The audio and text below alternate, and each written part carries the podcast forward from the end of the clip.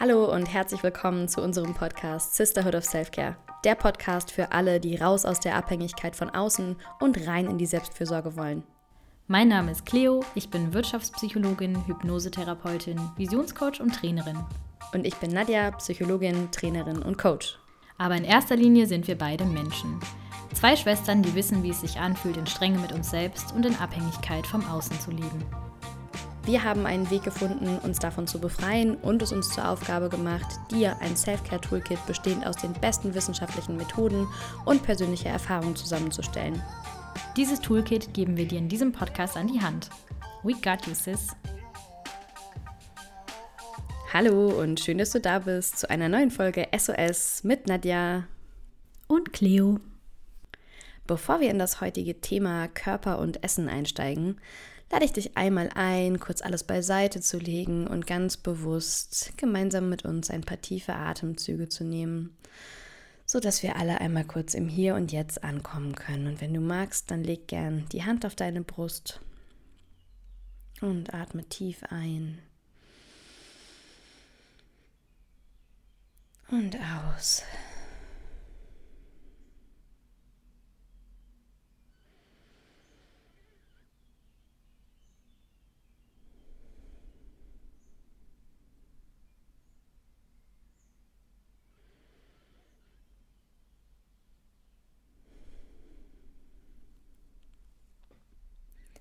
Ja, und dann kommen wir auch schon zum Weekly Self-Care Check-in. Und Cleo, was war denn diese Woche deine größte Herausforderung?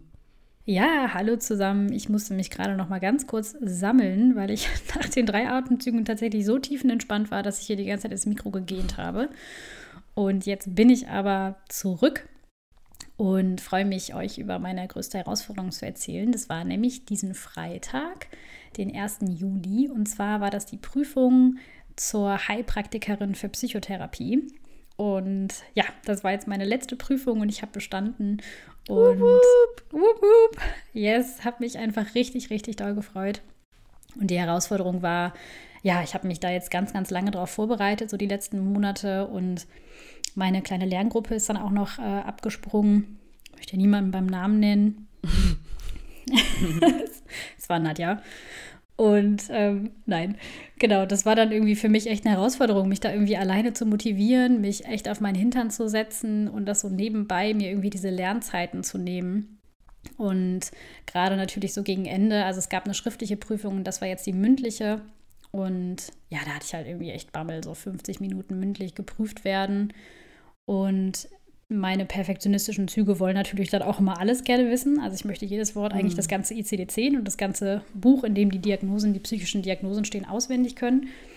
Kann auch nicht schaden. Ähm genau, und das war aber echt eine Herausforderung für mich so die Tage davor, weil ich dann immer merke, ich habe da so viele Emotionen. Also da ist irgendwie Angst, da ist dann Panik, da ist ein Unbehagen, da ist Aufgeregtheit. Und das sind immer so Tage, wo ich ganz, ganz, ganz achtsam mit mir sein darf, weil da ganz viel hochkommt. Also da kommen, ähm, da kommt immer so dieser alte Teil in mir hoch, die das irgendwie nicht aushalten will, die möchte das nicht spüren und sich dann am liebsten irgendwie wegdrücken. Und ja, dann ähm, ganz oft natürlich so mit alten bekannten Freunden wie Essen, ähm, Süßem, irgendwie süße Getränke oder einfach auch nur andere Formen der Ablenkung, wie mich dann doch irgendwie mit Freunden treffen, prokrastinieren. Ähm, ja, und das war irgendwie echt herausfordernd für mich, mich da immer wieder zurückzuholen und äh, mir nicht immer wieder alle zwei Minuten irgendwie, oh, ich brauche noch einen Tee oder ah, ich muss noch kurz das machen, ich muss noch kurz den Stift holen, sondern ja, mich irgendwie liebevoll da immer wieder einzusammeln. Genau, ich würde sagen, das war auch mein größtes Learning, mm, dass ich, dass ich wirklich Pausen machen darf. Also so mein altes Ich hat ganz, ganz anders gelernt. Ich habe immer, also ich habe auch so ganz strange Vorstellungen vom Lernen in meinem Kopf gehabt. Wenn ich wusste, okay, ich habe jetzt einen Tag zum Lernen, dann dachte ich so, ja, dann hast du ja circa zehn Stunden und dann kannst du ja mal ein ganzes Buch durcharbeiten in den zehn Stunden. Und Fakt ist und realistisch ist einfach, dass passt nicht. Also das ist so setting up, setting myself up for failure, wenn ich das mache, mhm. weil dann schaffe ich es nicht und dann bin ich die ganze Zeit enttäuscht, weil ich mir völlig utopische Pläne aufstelle. Und das war so mein Learning, wirklich einfach mir, mir einen Plan zu machen, der super realistisch ist und der echt richtig viele Pausen auch vorsieht, damit das Ganze auch sacken darf und ja, zwischenzeitlich dann auch immer so mit den Gedanken umzugehen, die dann hochkommen. Ne? Boah, du musst mehr machen, du bist faul, du kannst auch nicht schon wieder eine Pause machen, äh, du kannst das nicht, das wird alles schief gehen. Und mit den Gedanken auch ganz liebevoll zu arbeiten und die anzuschauen.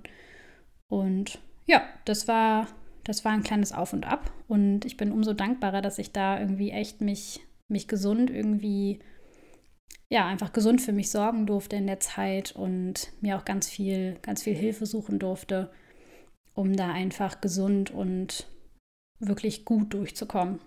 Ja.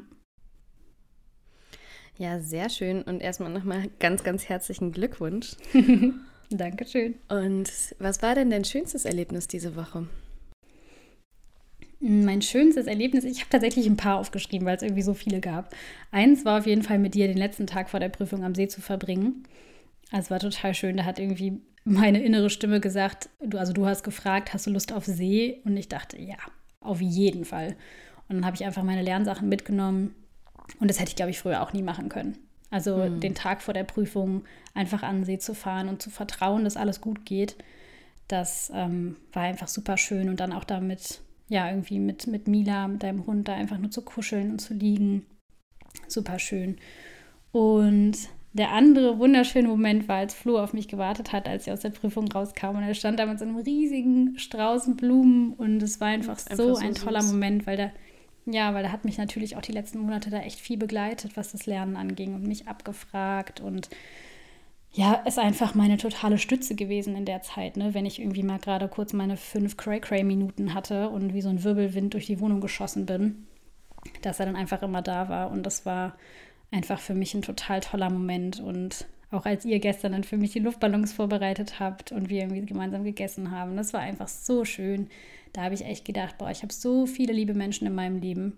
Und dafür bin ich einfach krass dankbar so. Und genau, mich auch immer wieder daran zu erinnern, so bestanden oder nicht bestanden ist einfach auch nur im Außen. Ne? Wichtig ist einfach, was ich, wie ich im Innen mit mir rede, wie ich mit mir umgehe und ja, wie ich mich auch selber feiern kann. hm. Genau. Ja, so viel zu mir. Was war denn deine größte Herausforderung diese Woche, Nadi?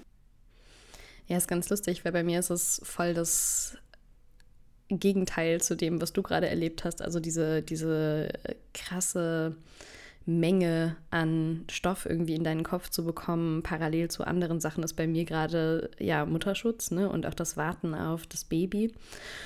Und einfach sehr viel Nichts, also sehr viel Freizeit, die ich einfach in dem Sinne gar nicht gewohnt bin.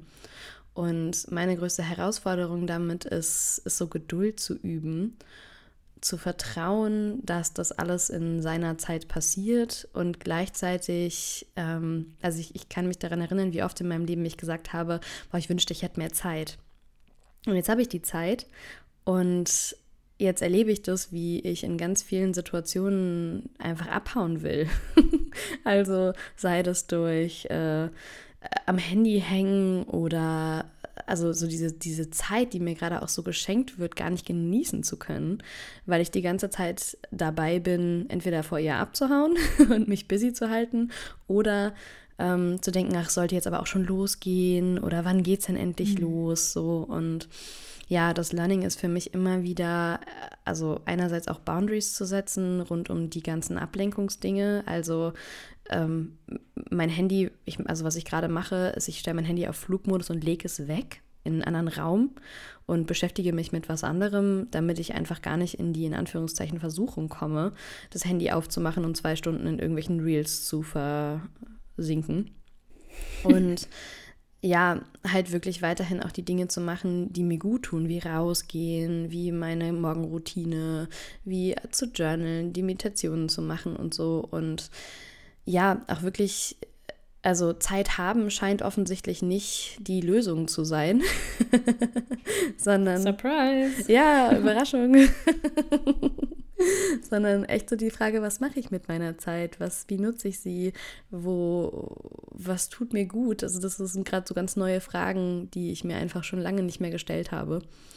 Und das finde ich ganz, ganz schön, das gerade tun zu können, auch wenn, wie gesagt, so der, der Monkey Mind Impuls doch immer wieder der ist, zu sagen, äh, keep busy, watch a series, mach jetzt das, mach jetzt das, putz die Wände, mach jetzt das. Also, ähm, genau. Und wenn dann mal nichts ansteht, was es gerade zu tun gibt, dann ist es so dieses, wann kommt er endlich, wann kommt er endlich, wann kommt er endlich? ja, und da einfach liebevoll mit zu sein, in die und wieder, wie du auch letzte Folge immer wieder gesagt hast, so das in das Jetzt kommen, weil im Jetzt ist alles cool. Im Jetzt mhm. ist alles gerade vollkommen in Ordnung. Ja. Finde ich ein super Beispiel. Das ist so, ich kenne das selber so gut, ne? Dieses die ganze Zeit warten auf den Tag, an dem ich Zeit habe. Und dann ist der Tag gekommen und ich kann sie überhaupt nicht nutzen, weil ich einfach ne, im Innen nicht aufgeräumt habe und so dieses, dieses, auf einmal ist es still und dieses Chaos, was ich da auf einmal gar nicht hören will, ne? Ja, und mein äh, absolut erleuchtetes Selbst ist natürlich äh, sonst der festen Überzeugung, dass wenn ich mal Zeit hätte, was ich dann alles machen würde, ne? was ich für Bücher schreiben würde, was ich für äh, wie viele Stunden am Tag ich meditieren würde oder ne, so, so, wie viel Zeit ich dann hätte, meine Gedanken zu überprüfen. Ja, Pustekuchen. Also äh, mhm. ja.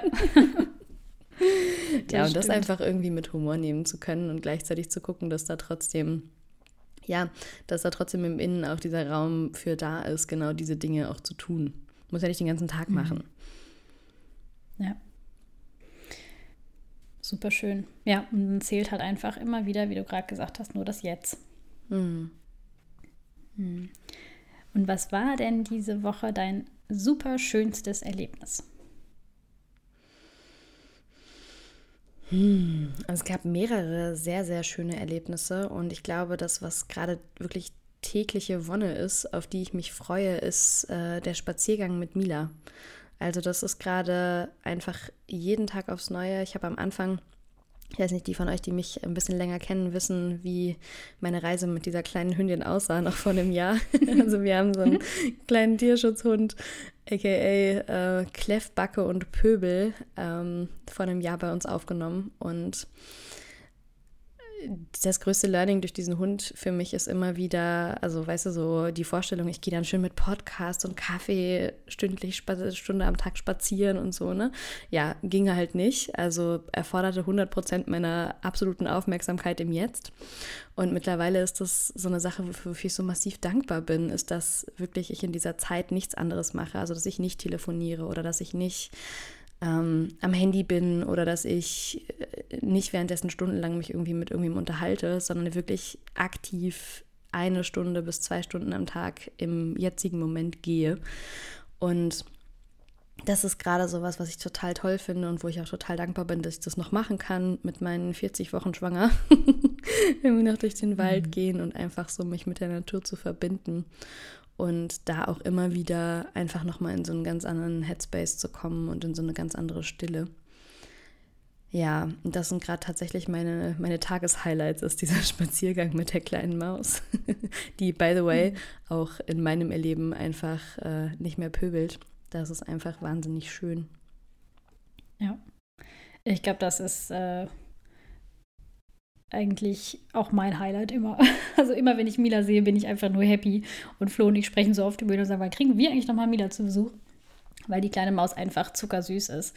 Und ähm, man kann ja auch nicht lange böse sein, wenn sie dann mal pöbelt. Hat auf jeden Fall ein großes Ego. Aber das, ähm, ja, gehört ja auch dazu. Ja, und diesen Monat dreht sich passend zum Sommer alles um das Thema Körper und Essen. Und ja, seien wir mal ehrlich, hat nicht fast jeder Mensch, den du kennst, in irgendeiner Weise einen Hauweg mit Essen oder dem eigenen Körper? Also in meiner Erfahrung auf jeden Fall wäre das ein ganz klares Ja. Und in dieser Folge möchten wir dir wie immer ein paar wissenschaftliche Fakten zum Thema Körperzufriedenheit, aber auch Essstörungen oder Probleme mit dem Essen an die Hand geben. Und wir möchten dir auch noch eine kurz und knapp persönliche Erfahrungen im Bereich Körper und Essen sprechen. Wir hatten das ja in der ersten Folge schon mal ein bisschen angesprochen und möchten da gerne aber noch mal ein bisschen in die Tiefe gehen. Und es ist uns ein Herzensanliegen, dir ein paar Tools an die Hand zu geben, die es dir vielleicht etwas leichter machen, durch den Sommer und natürlich generell das Leben zu gehen. Genau, und wir haben für dich die Online-Welt nach Statistiken und Studien zum Thema Körperzufriedenheit bzw. Unzufriedenheit mit dem Körper und dem der Prävalenz bzw. dem Vorkommen von Essstörungen durchforstet und sehr, sehr unterschiedliche Infos dazu gefunden. Und manche Forschungen sind da eher reißerisch, während andere eher faktenbasiert sind. Und der Overall Take ist der, dass nur sehr, sehr wenige Menschen wirklich zufrieden mit ihrem Äußeren sind. In Deutschland liegt die Quote bei einer Umfrage von My Marktforschung bei ca. 7 Prozent.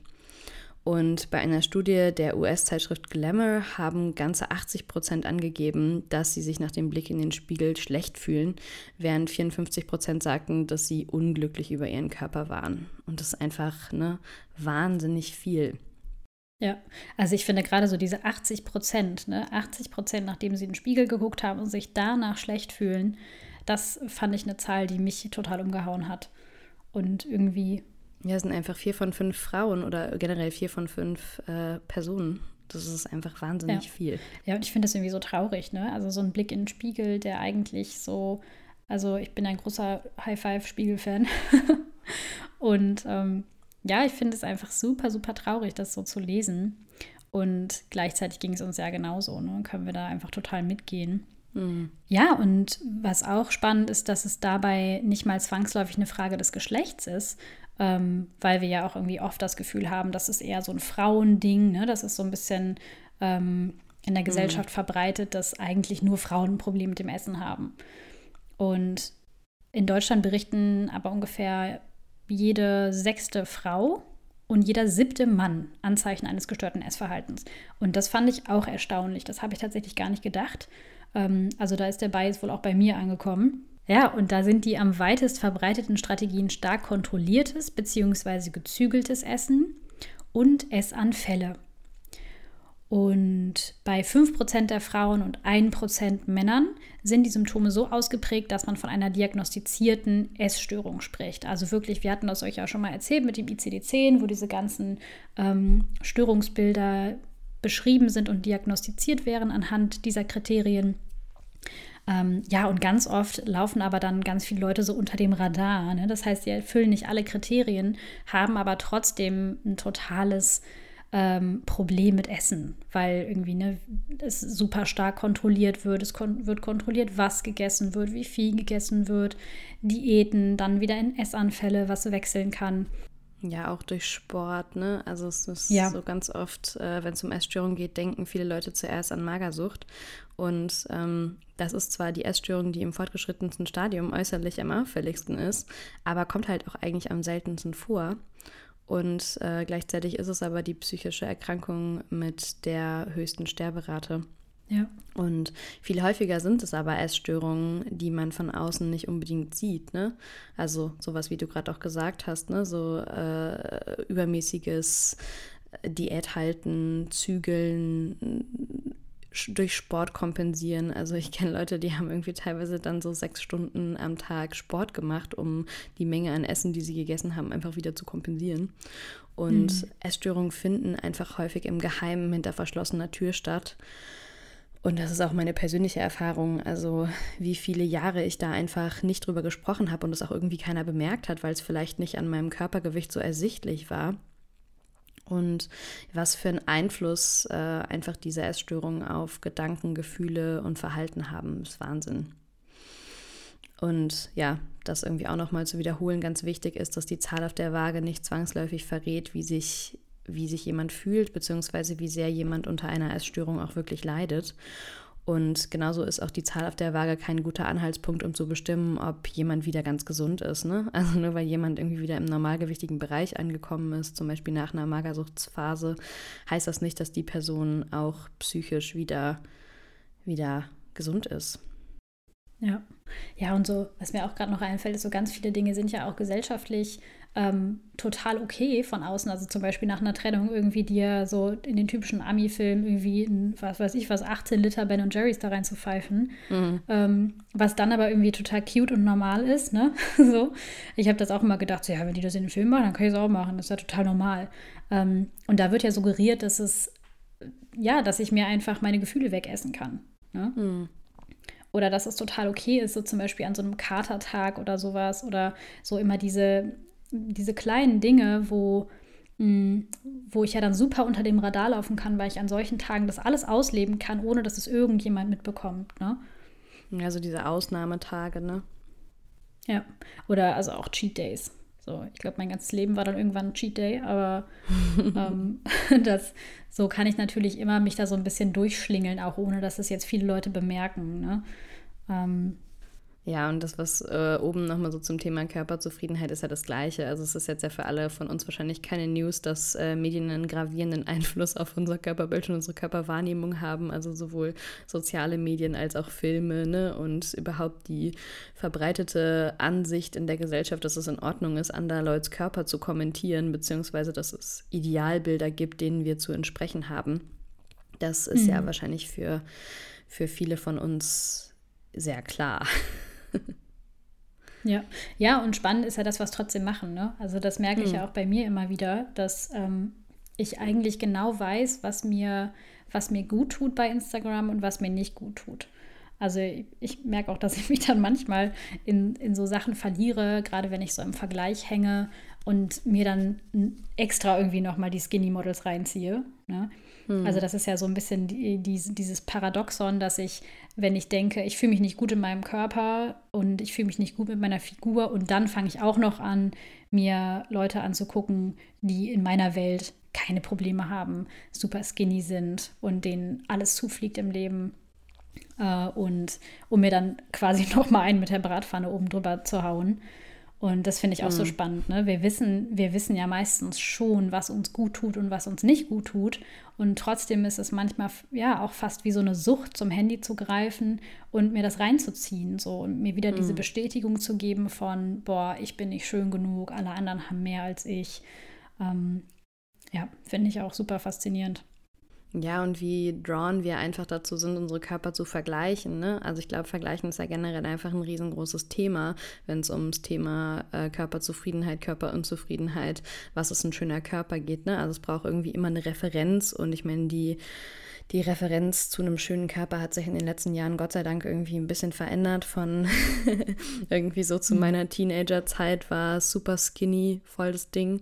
Und jetzt ist es irgendwie eher sportlich und ähm, aber trotzdem, es gibt in irgendeiner Form ein Ideal.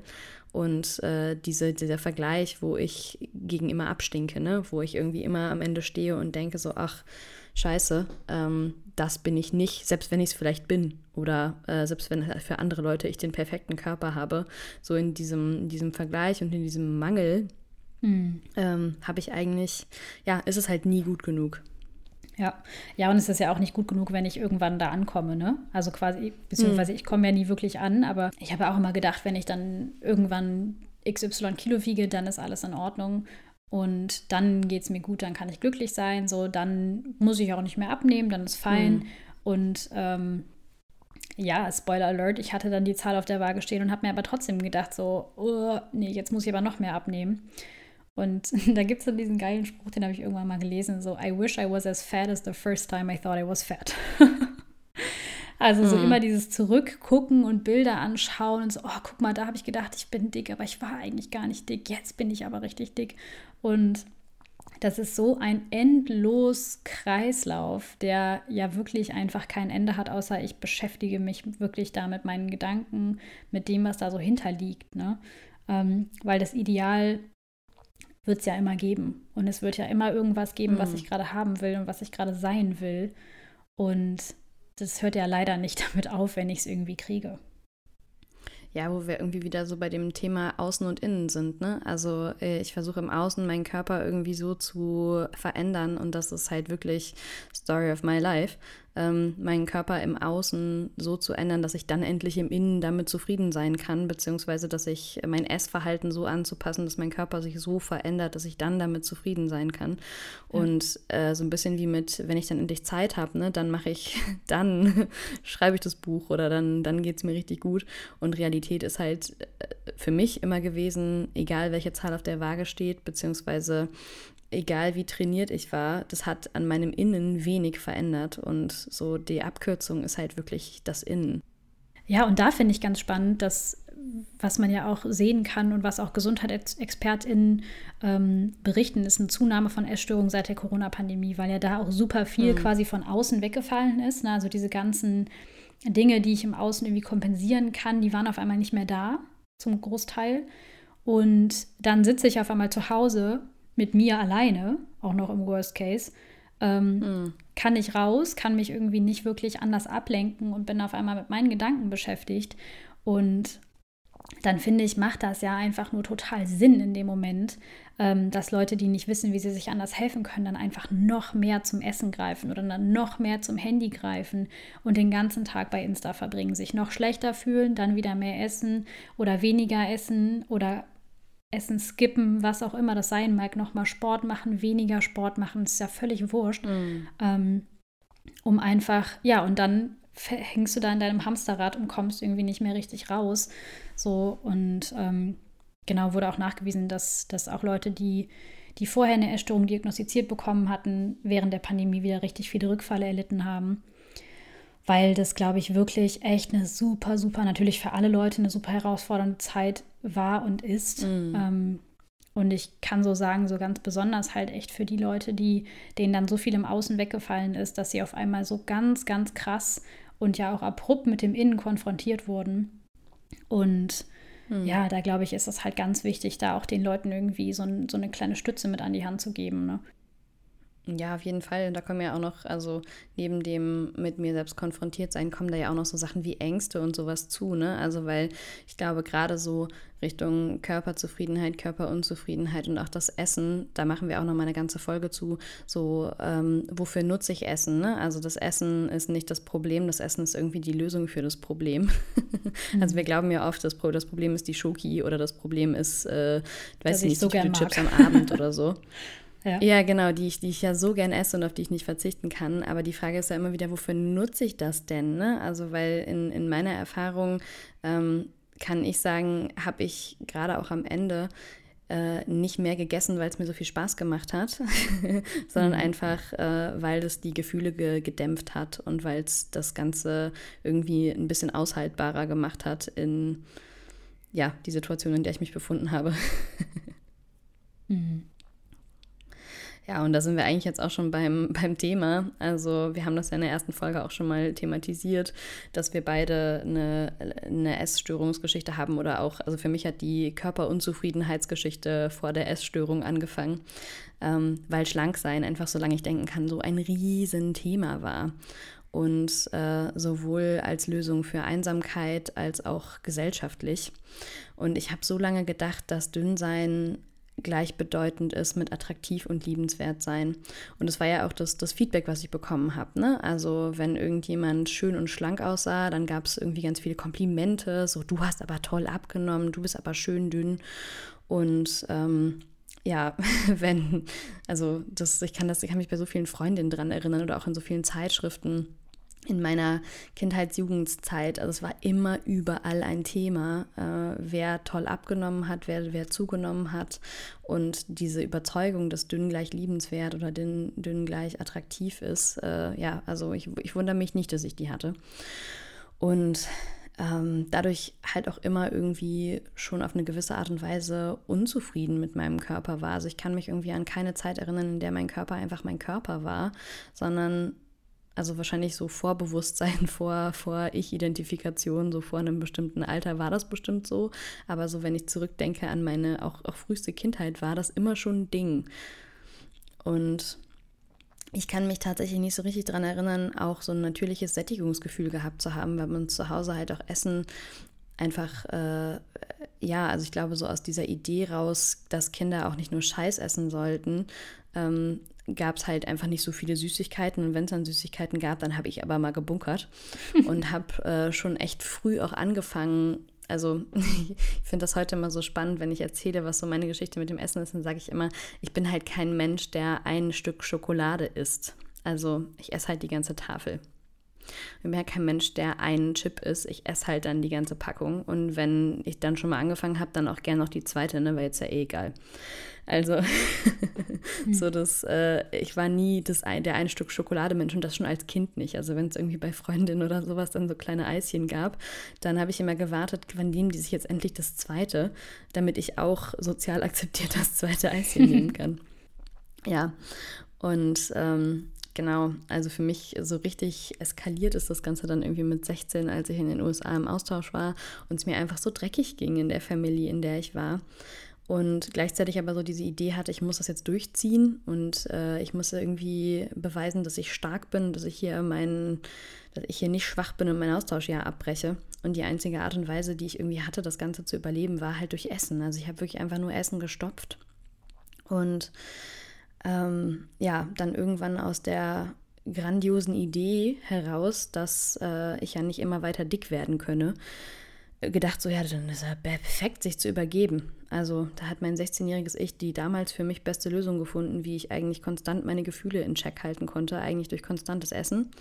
Und wenn ich dann so voll war, mich zu übergeben und dann wieder von vorne anzufangen. Also ich habe einfach, glaube ich, ein Jahr nur gegessen und habe auch definitiv viel zugenommen. Aber als ich aus den USA zurückkam, war halt so meine Idee, dann hört das ja alles wieder auf, ne? dann ist ja alles gut.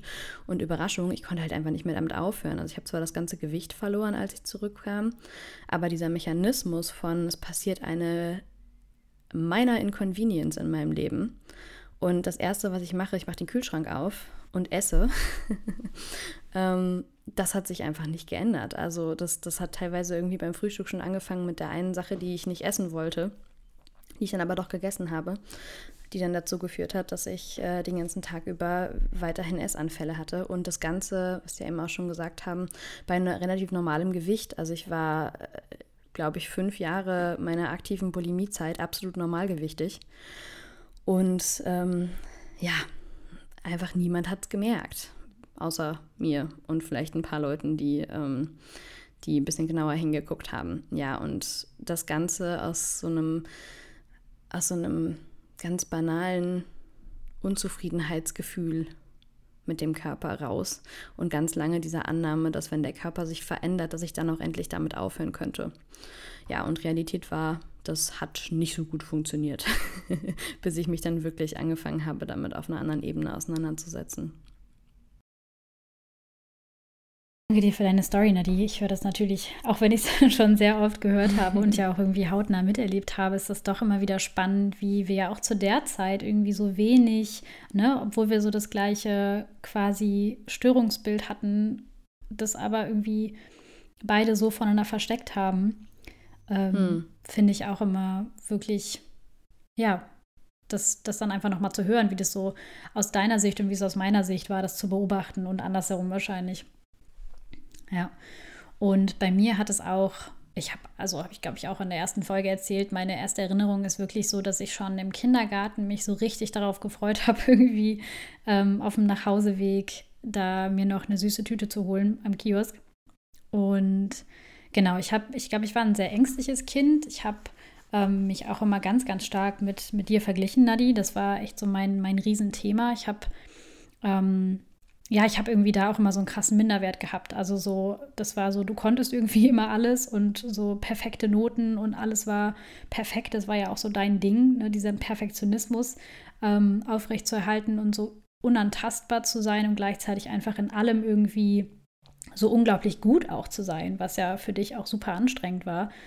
Ähm, ja, und gleichzeitig auch zu sehen, ich war halt einfach drei Jahre älter als du. Das ist irgendwie in dieser Gleichung nie, nie auch Thema gewesen, ne? dass einfach vielleicht eine, eine Neunjährige im Vergleich zu einer Sechsjährigen vielleicht ein bisschen schneller rennen kann. Ja, makes sense. ja. Ja, und da habe ich aber schon angefangen, ne, mich einfach wirklich permanent mit dir zu vergleichen und das auf allen Ebenen. Also körperlich, Aussehen, wie du sagst, sportliche Aktivitäten, Noten, gerade schulische Leistungen, so das war ein riesen, riesen Ding und das hat mich echt krass gestresst und ähm, dann habe ich einfach schon ganz, ganz früh, also wirklich soweit ich denken kann, habe ich das Essen dazu genutzt und so heimlich immer auch schon, weil bei uns zu Hause, wie du sagst, gab es halt keine Süßigkeiten und dann habe ich das halt en masse auch irgendwie, wenn ich dann mal ähm, das Geld hatte, mir das dann irgendwie besorgt und auch gehortet. und das dann einfach ganz sneaky peaky heimlich irgendwie im Bett gegessen oder so oder halt auf dem Rückweg oder sowas. Ne? Ähm, und genau, dann hatte das zur Folge, dass ich dann irgendwann auch so immer ein paar Phasen hatte als kleines Kind, wo ich ein bisschen pummelig war. Und dann habe ich auch echt mehrere Male mal so Kommentare bekommen, also so wie Kinder halt auch einfach sein können, so super brutal, ne? was, was eigentlich auch schon, schon Mobbing ist, einfach nur irgendwie ein paar Kommentare zum Körper und zum Aussehen. Und das sind so Situationen, ich glaube, die werde ich niemals vergessen. Also das, ähm, da habe ich so ein paar Schlüsselsituationen, wo ich noch genau weiß, wo ich bin, ich weiß, wie es gerochen hat, also wo wir auch drüber gesprochen haben. Da hat mein Hirn wirklich mal auf jeder Ebene diese Erinnerung abgespeichert, wo dann irgendwie jemand zu mir sagt, ich weiß nicht, ich glaube, ich bin sechs im Freibad oder so und habe mich voll gefreut zu rutschen und irgendein Kind hinter mir schreit, rutsch du fette Sau. Und in mir ist so, oh mein Gott. Also wirklich mm. einfach also das sitzt so tief und ich habe da schon ganz viel mit gearbeitet und heute kann ich da so ganz liebevoll mit der Kleinen irgendwie die Kleine so an die Hand nehmen und sagen, weißt du, du bist so cool und so wunderbar und du bist so wunderschön. Und damals hatte ich die Tools halt nicht. Da war für mich klar, okay, sowas Furchtbares werde ich nie wieder erleben. Offensichtlich ist pummelig sein nicht okay. So, deswegen schlank ist wertvoll und richtig und dick sein oder pummelig sein ist falsch und schwach und dann gehöre ich nicht dazu. Und ähm, ja, dann habe ich halt irgendwie immer angefangen, irgendwelche Diäten zu machen und immer irgendwas abzunehmen. Also, boah, wirklich, ey, Alma seht, you name it. Ich habe den Scheiß, ich habe alles mitgenommen. Und es war so ekelhaft. Ich habe morgens irgendwie Bittersalz zum Frühstück getrunken, äh, Grapefruit-Saft und Olivenöl, also richtig übel Sachen. Und diese Diäten sind natürlich irgendwann immer in einem, in einem Essanfall geendet, ne? weil ich mich da einfach so mhm. gegeißelt mhm. habe. Das war immer entweder Geißel oder Gierde. Es ist immer irgendwann umgeschlagen. Und ja, dann mit zwölf ich, bin ich auch auf diese sensationelle Idee gekommen und habe gedacht, boah, guck mal, könntest dich ja auch einfach mal nach dem Essen übergeben. Dann ist eigentlich auch, ja, ist eigentlich die Lösung. Ne? Also dann gibt es ja eigentlich gar kein Problem mehr, weil ich kann immer noch weiter essen. Aber ich nehme nicht zu. Das ist doch perfekt. Genau, und dann habe ich mit zwölf angefangen, mich auch nach dem Essen zu übergeben. Das war dann anfangs irgendwie so ein, zwei, ja, so ein, zwei Mal die Woche. Und irgendwann wurde es halt echt einfach, ist es so richtig aus den Fugen geraten. Und dann habe ich echt das mehrmals am Tag wirklich einfach nur noch Essanfälle erbrechen, Essanfälle erbrechen, Essanfälle erbrechen. Und so zwischendurch findet irgendwie das Leben noch statt. Und habe so versucht dann irgendwie das ja zu verbergen, war ich auch glaube ich relativ erfolgreich drin ähm, und genau, so dann ging das aber natürlich, der, das, das Ursprungsproblem war ja nicht weg. Also worauf das Ganze mhm. gebaut war, diese, dieser krasse Minderwert, dann dieses, dieses Leistungsding von, boah, ich muss besser sein als Nadja, ich muss, ich bin nicht genug. So, das war so der Satz, der bei mir auch so tief saß. Es ist alles nicht genug. So, wenn ich eine Eins habe, hat Nadja eine Eins plus. Ähm, und selbst wenn ich eine 1 Plus habe, dann hat man eine 1 Plus und hat noch im Rennwettbewerb gewonnen. Also so, es war irgendwie, es war irgendwie einfach immer, ja, ich hatte so wirklich, so wirklich das Gefühl, so auf jeder Ebene einfach nicht genug zu sein. Und es hat sich echt lange durchgezogen. Und dann habe ich das halt alles im stillen Kämmerchen ausgemacht und irgendwann habe ich dann auch sehr, sehr wenig gegessen. Dann hatte ich eine, eine anorektische Phase und dann ja, bin ich auch in eine Klinik gegangen mit 16. Und da haben wir dann auch, weiß ich noch, gab es so eine Übung, wo wir so mal den Umfang unserer Oberschenkel als Seil legen sollten. Und ich habe da aber mal einen Baumstamm hingelegt. Also wirklich so diese Körperschemastörung. Ich hatte überhaupt keine Ahnung, wie wirklich mein Körper aussieht. Ne? Also ich habe in den Spiegel geguckt und dachte, da sitzt, da steht einfach ein richtiges Walross und guckt mich an. Und das hatte überhaupt gar keinen Bezug mehr zur Realität. Also gerade was so den Umfang meines Körpers anging. Und das war einfach eine völlig verzerrte Wahrnehmung. Und ja, dann habe ich irgendwie so den Kampf gegen meinen eigenen Körper irgendwann auch echt geführt. Ne? Also so, das muss anders sein, schlanker, dünner. Dann wollte ich irgendwann gar nicht mehr da sein. Und dann, ja, wie gesagt, dankbarerweise habe ich irgendwann dann andere Tools gefunden, die halt wirklich nicht am Essen ansetzen. Also es ist nicht die Lösung, irgendwie mir zu. Ich musste dann nach dem Essen in der Klinik eine halbe Stunde, wenn ich auf Klo gegangen bin, musste ich irgendwie singen oder rappen, so damit ich mich nicht übergeben kann. Und das ist für mich halt nicht die Lösung des Problems, so, ne? Ähm, und da wirklich anzusetzen, mir mal diesen niedrigen Selbstwert anzuschauen und diesen Gedanken von ich bin nicht genug und ich muss schön sein, ich muss schlank sein, nur dann werde ich geliebt, nur dann kriege ich Aufmerksamkeit, nur dann finden mich Männer toll, ähm, nur dann finde ich auch einen Partner. So mir diesen ganzen Kladderadatsch mal anzugucken, so das, das war es irgendwie und ja, da so das erste Mal den Teufelskreis zu unterbrechen, weil ja auch wirklich einfach keine Sau darüber spricht, ne? Also ich habe nicht mit meinen mhm. Freundinnen so wirklich viel darüber gesprochen, wie es mir ging. Und wenn, habe ich gelogen. Ne? Also viele wussten das, klar mit der Klinik dann auch. Und als ich dann wiederkam, haben alle gedacht, ja, jetzt muss er gesund sein, so nach einer Klinik, ne? Und dann, wie geht's dir? Ja, super. Und ich glaube, ich habe am ersten Wochenende hatte ich einen Rückfall. So, ähm, und das ist auch das, was wir ja gerne machen würden, wirklich einmal so dieses Tabu unterbrechen, also dass es, dass wir darüber mhm. sprechen, dass es so, so wichtig ist, einfach darüber zu reden, weil so viele Frauen und Männer da draußen echt ein, ein Problem damit haben und einfach strugglen und glauben, sie sind alleine. Ich habe jahrelang geglaubt, ich bin alleine. Ich bin völlig verrückt. So, ich bin der einzige Mensch, der mhm. so verrückt ist. Und äh, zu sehen, es gibt da so viele tolle Hilfe auch draußen, ne, in Form von Selbsthilfegruppen, ähm, dem Zwölf-Schritte-Programm, was es da nicht alles gibt, Beratungsstellen für, für Essstörungen. Und es, wir finden es einfach ganz wichtig, so da auch uns selber, ja, uns selber so, so blank zu machen und zu zeigen und zu sagen, so, ey, du bist damit einfach nicht alleine, wenn es dir so geht. Und selbst wenn du jetzt nicht irgendwie dich einmal am Tag übergibst, sondern einfach nur sagst, ja, okay, ich bin jetzt nicht so crazy, aber ich habe hier so den einen oder anderen Struggle mit dem Essen, so, selbst wenn es nur das ist, ne? Einfach, ähm, mhm. ja, wir sehen dich, wir hören dich und ähm, du bist hier herzlich willkommen. Ja, und das finde ich mega wichtig, was du gerade sagst. Also erstmal mega danke, vielen Dank fürs Teilen. Und mega gerne. das äh, mega, mega. Ähm, ja, an der Stelle irgendwie auch nochmal, also es Probleme mit dem Essen, ne? So, das haben wir ja eben auch in den, der wissenschaftlichen Statistik nochmal so aufgerollt. Probleme mit dem Essen haben so viele Leute und Probleme mit ihrem Körper haben auch so viele Leute. Und vielleicht ist es bei dir nicht das Ding, dass du dich übergibst oder dass du ähm, ähm, ja dass du irgendwie hungerst oder ein BMI von unter 18 hast, äh, aber dass trotzdem einfach, sobald ich das Gefühl habe, ich habe irgendwie ein gestörtes Verhältnis zum Essen, beziehungsweise ein gestörtes Verhältnis zu meinem Körper, dass das schon, ja, dass das, dass das ausreicht, um zu sagen, hey, ich möchte da mal hingucken, weil ähm, ja, vielleicht muss es dann auch gar nicht dazu kommen, dass ich vielleicht irgendwie jahrelang mit sowas durch die Gegend laufe und dann irgendwann auf die grandiose Idee komme zu sagen, ja, dann übergebe ich mich doch jetzt mal.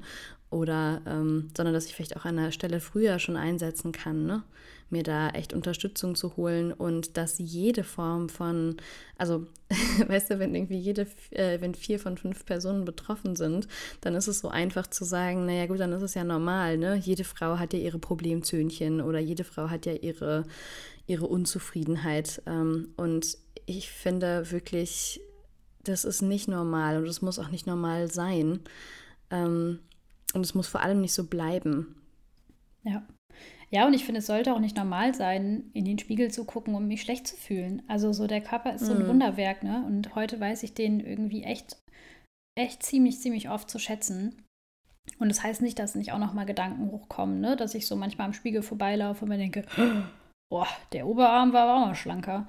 Sondern dass ich, also ne, ja, heute habe ich halt ein Tool an der Hand, wenn ich irgendwie merke, ich habe Stress mit meinem Oberarm, dann kann ich mir das angucken. Ähm, aber was ich halt ganz, ganz wichtig finde, ist, dass, dass das halt wirklich die Normalität sein sollte, uns schön zu finden und unseren Körper zu genießen, zu genießen. Wir haben halt einfach nur ein Leben hier auf diesem Planeten. Ähm, mhm. Und dass wir das nicht damit verbringen, irgendwie zu denken, wir dürfen Sachen ähm, nicht machen, weil wir nicht richtig aussehen oder weil wir nicht schön genug sind oder weil wir nicht so viel haben wie andere. So, das finde ich, finde ich ist irgendwie auch so ganz, ganz wichtig einfach zu sehen, dass, dass das jede Person echt verdient hat, sich selber schön zu finden und ähm, auch den Körper so zu wertschätzen. Ja, und da sind wir eigentlich auch schon beim Tool für heute. Ne? Also wir haben euch mehrere Tools mitgebracht, drei Stück an der Zahl, die wir irgendwie alle ganz, ganz wertvoll finden. Und das erste ist eine Challenge für diese Woche, einfach mal den ganzen Negative Self-Talk zu deinem Körper bzw. zum Essen zu bemerken. Und ich habe das neulich bei einer Kinder- und Jugendtherapeutin gelesen, dass sie dieser kritischen Stimme, die den ganzen Tag sowas, was du auch gerade gesagt hast, Cleonis, von wegen, oh, der Oberarm war aber auch schon mal schlanker, mhm. beziehungsweise mein Bauch steht zu sehr ab oder ne, wie, was auch immer da so durch deinen Kopf fließt, ähm, dieser kritischen Stimme echt einen Namen zu geben. Und die Therapeutin hat es die Negative Nancy genannt. Und so cool. ja, Einladung ist echt, hab Spaß damit, ne, dir so einen Namen ähm, dieser Stimme in dir einen Namen zu geben. Sei das die Diät Dana oder die Abnehmen Annabelle oder die nie zufriedene Nathalie oder deine Idee Cleo, die perfektionistische Paula. Und ja, bemerk einfach immer, wenn die wieder zu Besuch kommt, ne? So, was, was, wann, wann kommt die denn vorbei? Was sagt die denn? Ähm, und wie ist überhaupt mein innerer Self-Talk? Und ich finde das oft echt erschreckend, oder ich fand das zu Anfang, als ich damit angefangen habe zu arbeiten, einfach erschreckend, wie fies ich zu mir bin. So würde ich mich nicht trauen, mit irgendeinem Menschen draußen zu reden. Und mein, die Stimme, mit der ich den ganzen Tag mit mir kommuniziere, ist einfach, kann so gemein sein. Und da geht es, glaube ich, gar nicht darum, die zu hassen oder zu sagen, was bist denn du für eine blöde Wurst, dass du jetzt hier vorbeikommst, sondern einfach innezuhalten und mich neu auszurichten und ja, erstmal zu bemerken und dann zu schauen, wie würde denn mein liebevollstes Selbst oder meine beste Freundin jetzt gerade zu mir selber sprechen. Also was würde die denn sagen? Beziehungsweise was würde ich denn sagen, wenn ich meine beste Freundin wäre? Genau. Hm. Das ist immer ein Gamechanger, finde ich. Also der würde ich ja niemals sagen, boah, stimmt, hast recht, dein Oberarm ist wirklich dick geworden. Du fettes Schwein. Ja. genau, rutsch du fette Sau. Würde ich dir wahrscheinlich auch nicht sagen. oh Gott, ey. Ich, kann, ich kann ja wirklich heute drüber lachen, ne? Also so, aber das war, es ist faszinierend, ne? So ein Moment einfach, wo ich einmal was sage, so kann vielleicht bei dem Gegenüber ein Leben lang eine Erinnerung schaffen. Deswegen finde ich das auch ganz wichtig, so da mal zu schauen, wie rede ich denn generell auch mit anderen Leuten. Also wie, was für Kommentare lasse ich vielleicht auch über den Körper anderer Leute ab, ne? Auch wenn ich denke, das macht doch nichts, war doch nur Spaß. Ähm, wenn da jetzt jemand irgendwie gerade sehr sensibel für ist, dann muss der ein oder andere Kommentar, finde ich, über den Körper, finde ich, also finde ich, den dürften wir eigentlich generell auslassen, über Körper und mhm. Aussehen irgendwie Kommentare äh, zu machen. Mhm. Ja, das einfach vielleicht mal hinterfragen, was, was ist gerade liebevoll, was ist gerade hilfreich für die Person und wo könnte ich da vielleicht auch irgendwie jemandem, ähm, ja, wo könnte da vielleicht irgendwie eine Wunde auch hinterliegen bei jemandem. Ja, wo kann ich vielleicht auch mal schauen, wie, wie mache ich denn für Komplimente, ne? Also wenn ich nicht sage, oh, du hast aber eine schöne Bluse an oder das steht dir aber gut oder du bist aber schön schlank geworden.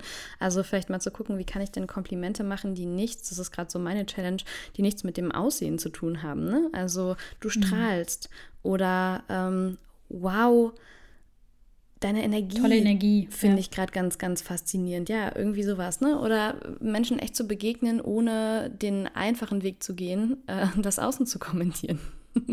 ja. ja, voll. Und das ist ja ganz oft so das Erste, was uns in den Kopf schießt, ne?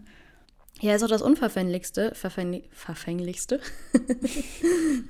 weil es hat halt auch eigentlich nichts mit der Person und der Persönlichkeit zu tun. Ne? Also wenn ich dir sage, du hast aber eine schöne Bluse, dann sage ich dir eigentlich nur, du hast guten Geschmack im Aussuchen deiner Klamotten.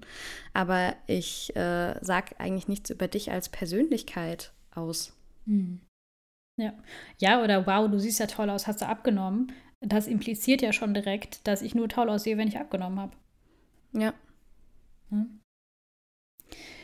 Als weiteres Tool, wie wir finden, haben wir euch noch ein psychologisches Phänomen aus der Sozialpsychologie mitgebracht, und zwar den Spotlight-Effekt, also der Rampenlichteffekt. Und demzufolge neigen Menschen dazu, die Aufmerksamkeit ihres sozialen Umfelds zur eigenen Person im positiven, aber auch im negativen Sinn zu überschätzen. Das heißt, der Spotlight-Effekt tritt auf, wenn du zum Beispiel ein Gefühl hast, dass alle um dich herum dich ansehen oder über dich urteilen würden obwohl das tatsächlich gar nicht der Fall ist. Und das kommt daher, dass wir ja oft, na, beziehungsweise, dass wir ja das Zentrum unseres eigenen Universums sind, beziehungsweise unserer eigenen Welt. Und das heißt ja aber nicht, dass wir das auch für andere Leute sind. Und ganz oft glauben wir das aber. Und dann überschätzen wir total, wie viel Aufmerksamkeit wir wirklich von anderen Menschen bekommen und vor allem, wie wichtig zum Beispiel anderen Menschen unser Aussehen, unsere Klamotten, unser Körperbild wirklich ist. Hm. Und ja, ich finde das einfach ein geniales Modell, weil die Quintessenz ist, dass wir ja einfach so oft uns damit beschäftigen, was andere Menschen über uns denken könnten. So, oh, kann ich das tragen, kann ich das nicht tragen, was denkt XY? Ähm, und dabei ist es ihnen halt in, in Wahrheit völlig egal, weil eh einfach wirklich literally alle mit sich selbst beschäftigt sind. Und das ist jetzt natürlich, klingt erstmal ein bisschen drastisch, das ist natürlich nochmal bei Menschen, die, die uns sehr nahe stehen, ein bisschen anders. Ähm, aber ich finde, mit, mit diesem Effekt kommt unglaublich viel Freiheit, weil dann ist es ja einfach wirklich egal. Wenn doch jeder wirklich nur mit, mit seinen eigenen Ängsten und Sorgen und Bemühungen und oh je, kann ich das überhaupt tragen? Und da läuft mm. jemand über die Straße und ich bin so damit beschäftigt, oh, die Shorts, könnte ich die Shorts tragen? Wie sähe die Shorts an mir aus? Und ich bin aber gar nicht bei der anderen Person. So, also ähm, Genau, be bold, be brave, zeig dich da draußen. Hauptsache, du fühlst dich wohl in dem, was du irgendwie trägst. Also zieh das Crop Top an im Sommer, zieh Shorts an, zieh den Bikini an oder zieh das lange, weite Kleid an, wenn du darauf Bock hast. So mach's aber einfach für dich und nicht für andere. Und genau, als kleines Experiment kannst du natürlich auch mal was sehr Gewagtes draußen tragen. Oder was, äh, wo du sagen würdest, boah, da würde ich niemals mit rausgehen, weil ich total Angst hätte, was andere Leute dann über mich denken oder urteilen oder sowas. Und es kann ein wunderbares Experiment sein, zu sehen, dass es vielleicht einfach allen völlig egal ist, was du trägst. Ne? Das kann auf jeden Fall so ein Bereich davon sein. Deswegen finde hm. ich das Modell ganz, ganz toll, weil ja, einfach andere Leute gar nicht so sehr mit unserem Aussehen beschäftigt sind wie wir selber. Ja, Mega gut. Und das dritte Tool, was wir euch mitgebracht haben, ist einfach äh, das, was wir ja irgendwie auch in jeder Folge echt immer wieder unterstreichen, ist so diese verzerrten Gedanken dazu anzuschauen. Ne? Also schlank, schlank sein bedeutet wertvoll zu sein, ich bin zu dick, ich muss schön sein, ich muss von allen gemocht werden, ich muss es allen recht machen, ich muss perfekt sein. Wenn ich endlich XY Kilo wiege, dann bin ich glücklich, ähm, dann habe ich keine Probleme mehr. Also diesen ganzen Gedanken, Kladderadatsch, den ich rund um um das Thema Körper bzw. auch Essen habe. Ne? So, also ich muss mich gesund ernähren. Und wie ernähre ich mich denn dann, wenn ich glaube, ich muss mich gesund ernähren? Also ich finde gerade diese Müssen-Sätze, die sind immer so schön, weil ähm, ja, wenn ich etwas muss, dann sagt mein inneres Kind meistens, pack den Mittelfinger aus und äh, isst dann erstmal Chips. Scheiß muss ich. Ja, genau, weil halt einfach irgendwie müssen, es ist für mich funktioniert für mein Inneres gar nicht so gut. Und äh, ja, so, was habe ich da vielleicht für Glaubenssätze bzw. Überzeugungen rund um das Thema Körper und Stanksein, beziehungsweise ums Thema Essen. Genau. Und die einfach mal aufzuschreiben, weil der erste Schritt ist, ich, vielleicht geht euch das oder es geht dir vielleicht auch an der einen oder anderen Stelle zu langsam, aber der erste Schritt ist immer bemerken, also dieses, das, was verborgen liegt, was im Unbewussten liegt, was im schwarzen Bereich in der Blackbox liegt, das einfach einmal an die Oberfläche zu holen. Und daher sind so Listen zu schreiben oder so, ja, mir das einfach und das auch wirklich zu machen. Also nicht nur, ja, ich mache so eine kleine Liste in meinem Köpfchen, ne, sondern wirklich mich hinzusetzen und äh, das mal aufzuschreiben. kann so hilfreich sein. Und ich, äh, bei jedem Umzug begegne ich wieder so einer Liste und muss einfach so lachen teilweise, weil das auch so ein schöner, ja, so ein schönes Einchecken sein kann, wo hat sich vielleicht auch was verändert. Hm. Ja, super schön. Und damit sind wir auch schon wieder am Ende der Folge angekommen. In den kommenden Wochen machen wir noch eine gesonderte Folge zum Thema Essstörung. Also da geht es noch mal ein bisschen expliziter auch um die verschiedenen Essstörungen und du bekommst auch da noch mal ganz spezielle Tools an die Hand. Und es gibt einen gesonderten IBSR-Prozess, in dem wir dich durchleiten durch den ganzen Prozess zu einem stressvollen Gedanken über deinen Körper und wir geben dir unser Toolkit an die Hand für einen gesünderen und liebevolleren Umgang mit Essen und deinem Körper. Ja, und dann haben wir dir zum Abschluss noch ein paar Key Takeaways zusammengefasst. Und zwar, erstens, wenig Menschen sind wirklich zufrieden mit ihrem Äußeren. Zweitens, in Deutschland berichten ungefähr jede sechste Frau und jeder siebte Mann Anzeichen eines gestörten Essverhaltens. Drittens, das Gewicht eines Menschen sagt nichts über ein gesundes Verhältnis zum Essen aus. Viertens, negativer Self-Talk steht laut einer Studie im Zusammenhang mit einem negativen Körperbild, gestörtem Essverhalten und Anpassungsschwierigkeiten. Fünftens, positiver Self-Talk steht im Zusammenhang mit erhöhter Körperzufriedenheit und einem gesteigerten Selbstwert. Sechstens, der Spotlight-Effekt besagt, dass dein Aussehen anderen quasi völlig egal ist und du gar nicht so viel Aufmerksamkeit von außen bekommst, wie du eigentlich denkst. Siebtens, deine verzerrten Gedanken aufzuschreiben, hilft dir dabei, sich derer bewusst zu werden. Ja, schön, dass du heute dabei warst. Wenn dir die Folge gefallen hat, lass uns gerne eine 5-Sterne-Bewertung da und abonniere unseren Podcast. Mehr Informationen über unsere Arbeit und Coaching bzw. Seminarangebote findest du auf unserer Webseite www.sisterhood-off-selfcare.com. Der Link dazu und zu unserem Instagram-Channel ist auch in den Show Notes. Und für diese Woche möchten wir dir noch ein kleines Self-Care-Statement mit auf den Weg geben, das dich begleitet. Ich bin so viel mehr als nur mein Körper. Ich darf alles tragen, worin ich mich wohlfühle. Das ist nämlich die Hauptsache. In diesem Sinne, take care, sis. You got this. Whatever it is.